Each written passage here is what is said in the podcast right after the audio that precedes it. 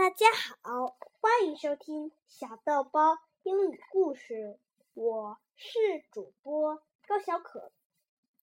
从今天开始，我们要讲一一系列的书，这一系列的名字叫做《Great Big Dinosaur》，有很多个故事。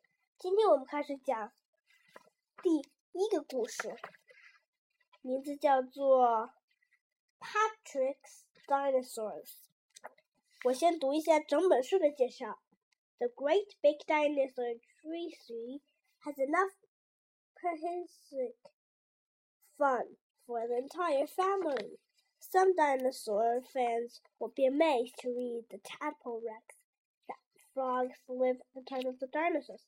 Others may want to escape into a fun-filled dinosaur fantasy aboard Gus the dinosaur bus, and some dreamed about how the world will look if the dinosaurs walk among us like Patrick does in Patrick's Dinosaurs. No matter what kind of dinosaur stories kids crave, they'll find fun and excellent adventures in the page of this book. 好了，我们开始读 Patrick's Dinosaurs.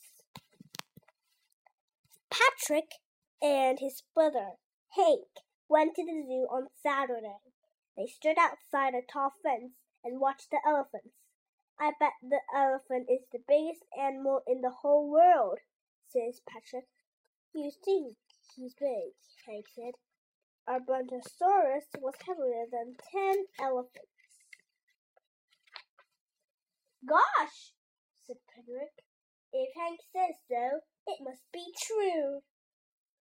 Hank knew all about dinosaurs he knew more about everything because he was older and went to school already. Patrick squeezed his eyes half shut.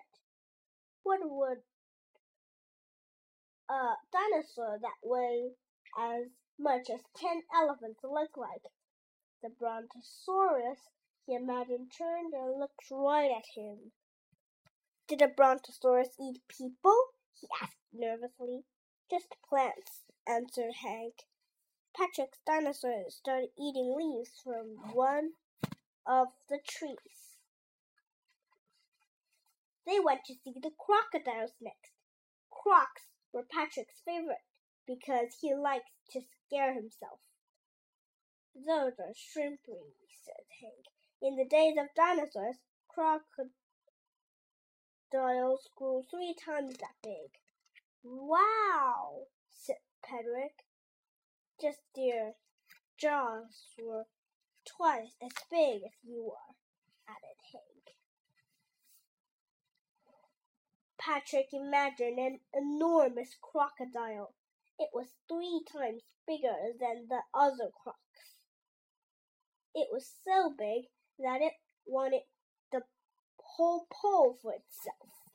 The other crocodiles were too slow getting out, so the enormous crocodile opened its jaws that were twice as big as Patrick and gobbled them all up.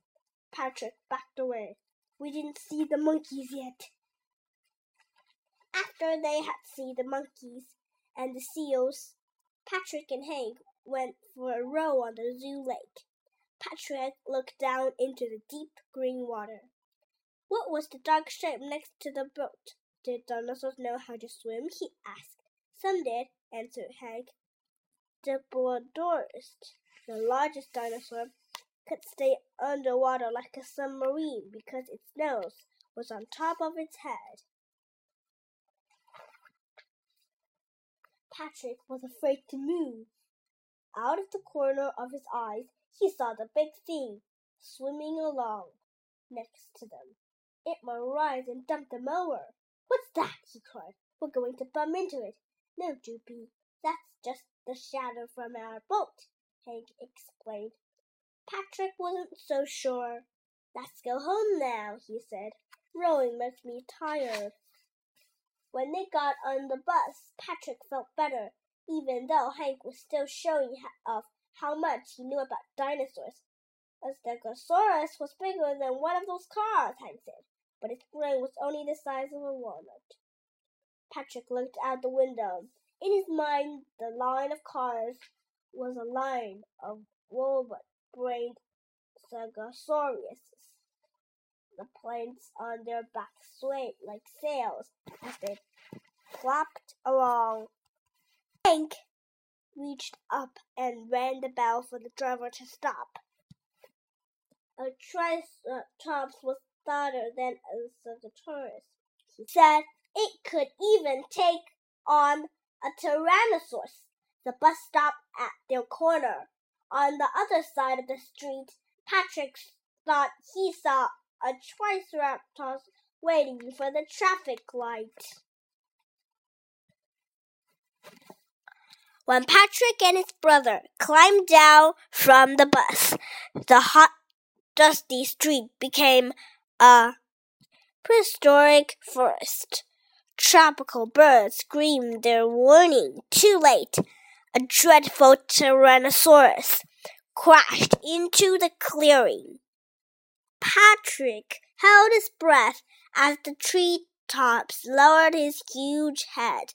His horns pointed ahead like three enormous spears. When the traffic light changed, the Triceratops charged. Run! Patrick yelled. He headed for the apartment building. What's the hurry? called Hank. Patrick didn't feel safe until the front door of the hall slammed shut. He wanted to look out his window, but first he had to ask Hank something. How big was the Tyrannosaurus? Big, said Hank. Up to the second floor, maybe, asked Patrick. At least, Hank agreed. That's what I was afraid of, said Patrick. He peeked into his bedroom. Sure enough, the ugly head of the Tyrannosaurus almost filled his window. The dinosaur opened his mouth to show teeth like daggers. Patrick didn't think this dinosaur ate leaves. Are you sure there are no more dinosaurs around? he asked Hank. Positive. The dinosaurs have been gone for sixty million years. Patrick gave a sigh of relief, and the dinosaur disappeared. 好了，我今天的第一个故事就讲完了。下次我们要讲 Curious George Dinosaur Discovery。好了，要是你们喜欢我的故事，请下次继续收听 FM 四零幺零七小豆包英语故事。再见。